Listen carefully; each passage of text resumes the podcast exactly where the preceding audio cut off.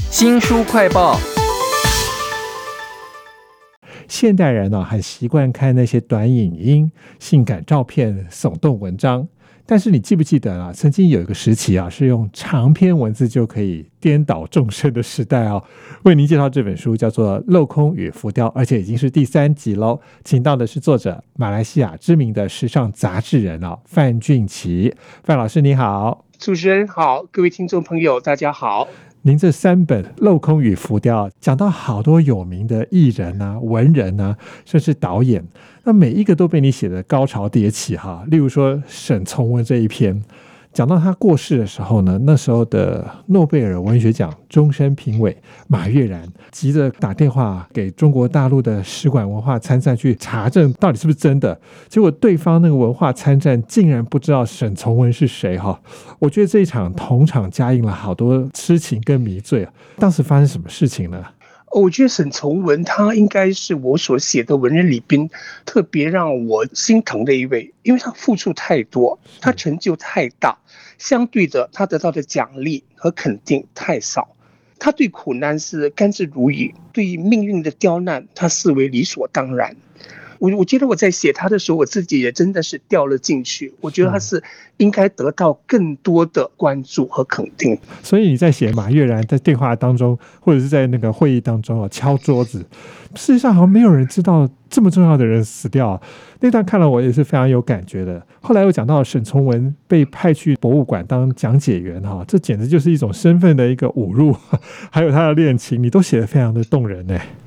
对他那个时候真的是能够承受的话，是非常大的一个赌量吧。他曾经被派去天安门的那个历史博物馆打扫女厕，他还说了一句，并不是一件太可耻的事情，因为至少当局是觉得他是人品是可靠的，所以是值得信赖的。那么就好像你在提到的，就是他在天安门午门的那个走廊里边。放了一张桌子，让他在那边研究文物。严冬的时候多么的冷，但是他又不能够生火，就是怕那个火势控制不住会被毁掉那个文物。我还记得有一件事情，就是嗯，他一直念念不忘。但他老来之后，就是有学者去拜访他，他还提起年轻的时候，他刚到北京，非常的贫苦，然后郁达夫就去探他，然后看到他的处境这么的凄凉，就带他吃了一顿饭。姜葱爆羊肉，他对那个味道念念不忘，而且他一直在提。那个伊达夫就付了钱之后的那个枣林就赏了给他，就让他维持生活。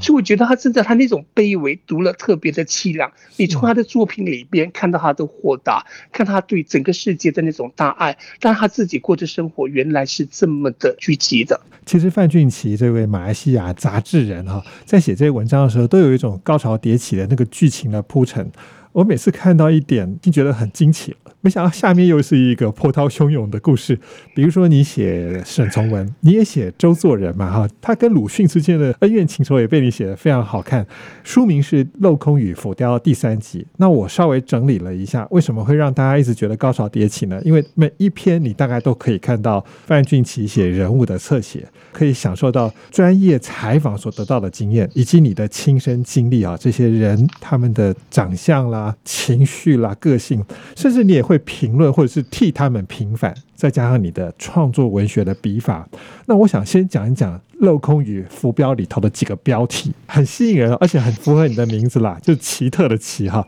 比如说“莫失莫忘莫文蔚”，还有“如果隔壁住着陈升”，以及“他对这世界无话可说”，这些标题是怎么样想到的啊？我觉得说，呃，标题其实就好像是一间店面的一个装潢，或者是一个橱窗设计，你一定要漂亮，一定要摩登，一定要吸引人，然后有那种节奏感，然后让人家有一种画面可以去想说，推开门进去，你到底故事里边要讲一些什么东西？比如说沈从文的话，他对这个世界无话可说。其实我在想说，他没有说的，时代替他说了，还来不及说的，我们这些读者在后来也替他平反，也替他说了。那么，比如说还有你提到的，就是说莫斯莫忘莫文蔚。那么，我觉得莫文蔚他真的是一个他对爱情以爱情以一种呃虔诚，然后对爱情有一种宏伟的一种观念的一个人。所以我觉得说莫斯莫莫文蔚的话，最主要是他好几段爱情里边呢，他都可以说是以爱情以闻名，他以时光以怜悯，他的每一寸的岁月哈，他都不愿意辜负。所以他对生命的那种庄严，所以我觉得他是是整个人物最立体的地方。那么，如果你说莫文蔚是我最喜欢的女演员或者是女歌手，其实不是，是她的性格，是她对于生命的那种态度吸引了我。尤其你讲到莫文蔚跟周星驰的那段哈，你先讲到了周星驰，他可能脑海里头已经不只是情感了，他一直专注的就是跟电影有关的部分。那从莫文蔚的这个角度来看，周星驰又是什么样子呢？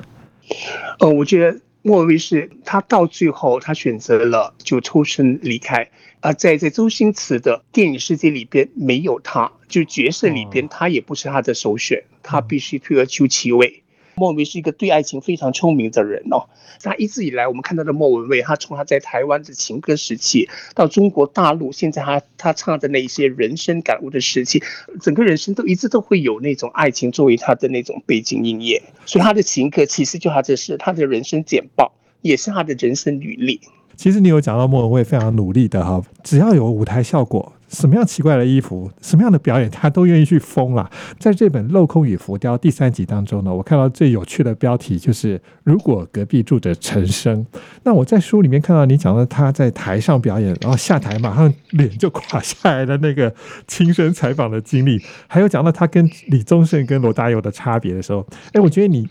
明明是马来西亚人，竟然可以对陈升这么了解，这很难得哎。